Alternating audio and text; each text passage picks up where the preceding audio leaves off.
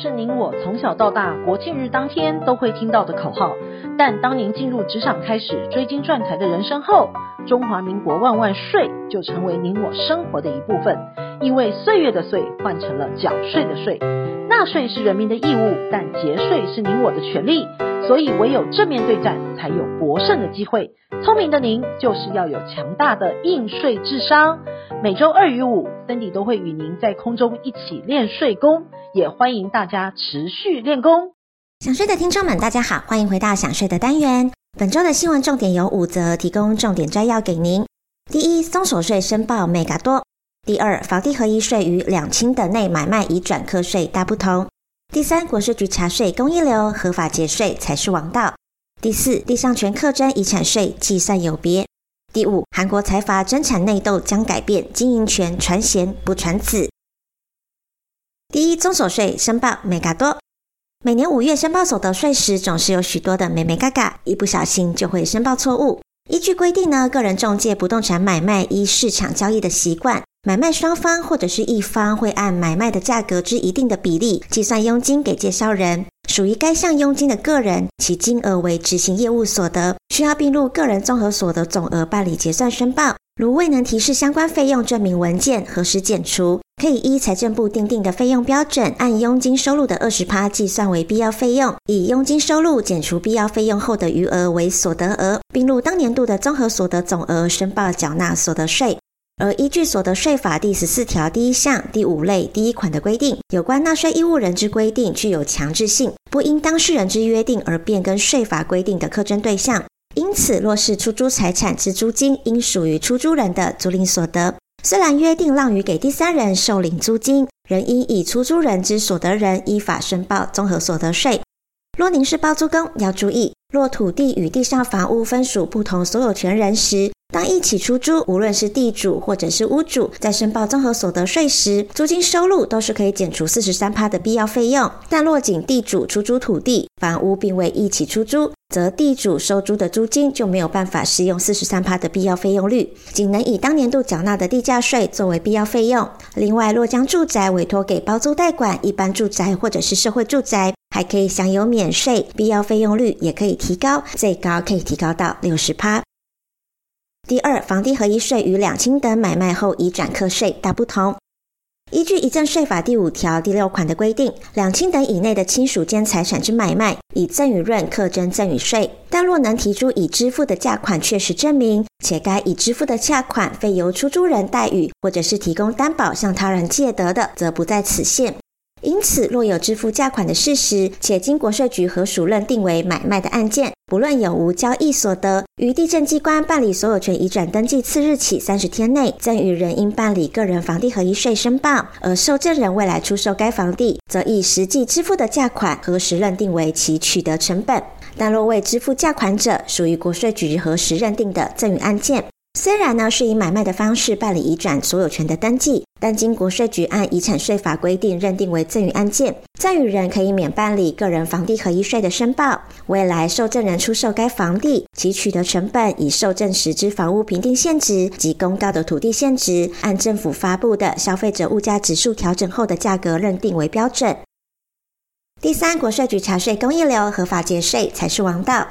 政府为了确保国家租税债权，除了对欠税人办理禁止财产处分、申请法院就其财产实施假扣押及限制出境等等的保全措施之外，对于鲜有缴纳能力却是刻意隐藏财产之欠税人，追查所得、财产动向，并将搜集相关资讯提供法务部行政执行署运用，配合以拘提、管收等手段，积极追缴征起税捐。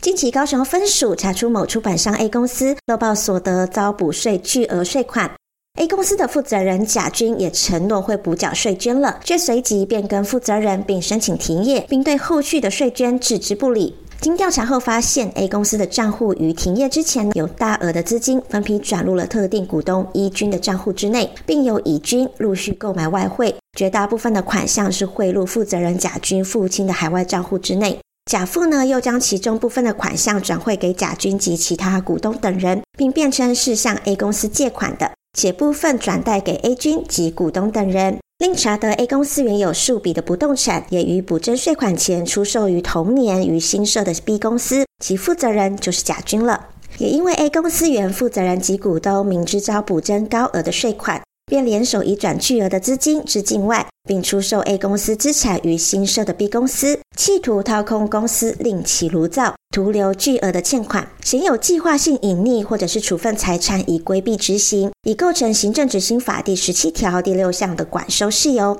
国税局遂将相关事证移请高雄分署申请管收贾军。贾军见已无可回避，最终与法院管收同庭签订分期缴纳协议书，缴清欠税，并提供个人名下不动产作为担保。而宪法为我国的根本大法，及本法的十九条有规定，人民有依法纳税的义务。因此，如果人民有应缴的税而不缴，政府可以行使公权力，强制人民缴税。而省税呢，可以分为逃漏税、避税、节税三种途径。所谓的逃漏税是刻意隐匿应申报的所得，属于非法的犯罪事实。坊间的企业呢，普遍索取与业务无关的凭证，垫高成本及费用，压低所得，达到减少缴税的目的。殊不知，税捐机关查税时，不只看凭证，还会查金流。企业往往无法交代资金来源，便构成以不正当的方式逃漏税捐。除依法补税处罚之外，还要以刑事处罚论把负责人或者是主办会计移送法办。而避税呢，就是钻法律的漏洞，例如将应税所得变成免税的所得。像是企业每年分配盈余时，大股东的股利所得最高就是要纳四十趴的综合所得税。但若是改透过投资公司持有，个人分配到的股利就会变成投资公司的转投资收益，依法可以免课税。由于逃税明显是违反法律的，逃税则是钻法律的漏洞，本质上也是违法的。因此，唯有在法律范围内进行合法的省税，称为节税才是王道。第四，地上权课征遗产税计算有别。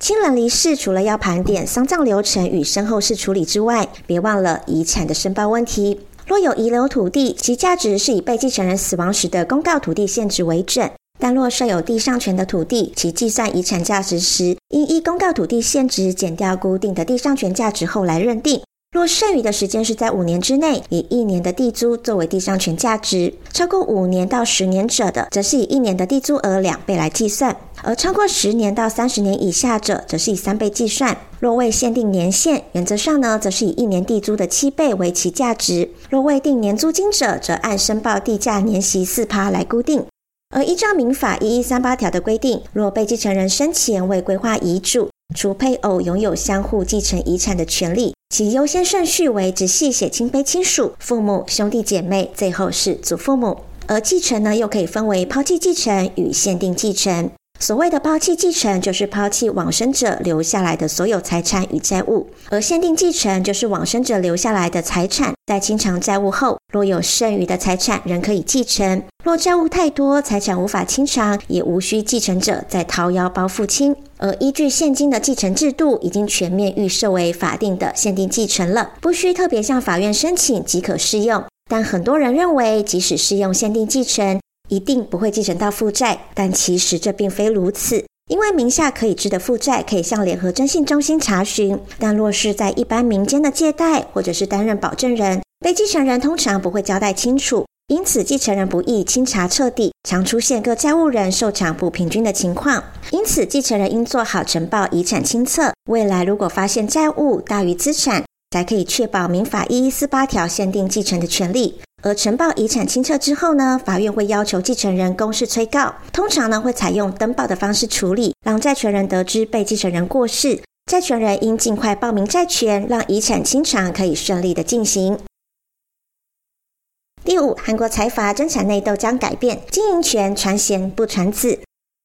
在南韩的国内，围绕着股份继承或者是经营权，财阀家庭兄弟之间的争斗是常有的事。在前四十大的集团当中，每两个集团就有一个发生血亲的纠纷。可以说，南韩的财阀家族内斗戏码比韩剧还要精彩。二十年前，现代家族发生的王子之乱就是代表性的例子。家族权力之争随着分裂的汽车、造船、海运等业务而终止。已故韩进集团会长赵亮浩也与兄弟们各开子公司，背道而驰。但这几年呢，南韩大财阀似乎有所改变。三星集团会长抛出了震撼弹，未来宣布接班不走世袭的路线。未来三星今后不论性别、学历，乃至于国籍，要引进优秀的人才。专家认为，传贤不传子是南韩财阀未来的新趋势。因为当财阀继承人的能力万一不如预期，对企业的影响是很大的。如果企业形象受损，企业价值将会降低，股东们就会蒙受损失。因此，有必要提前准备继承结构，要放弃老板家族都会参与的经营文化。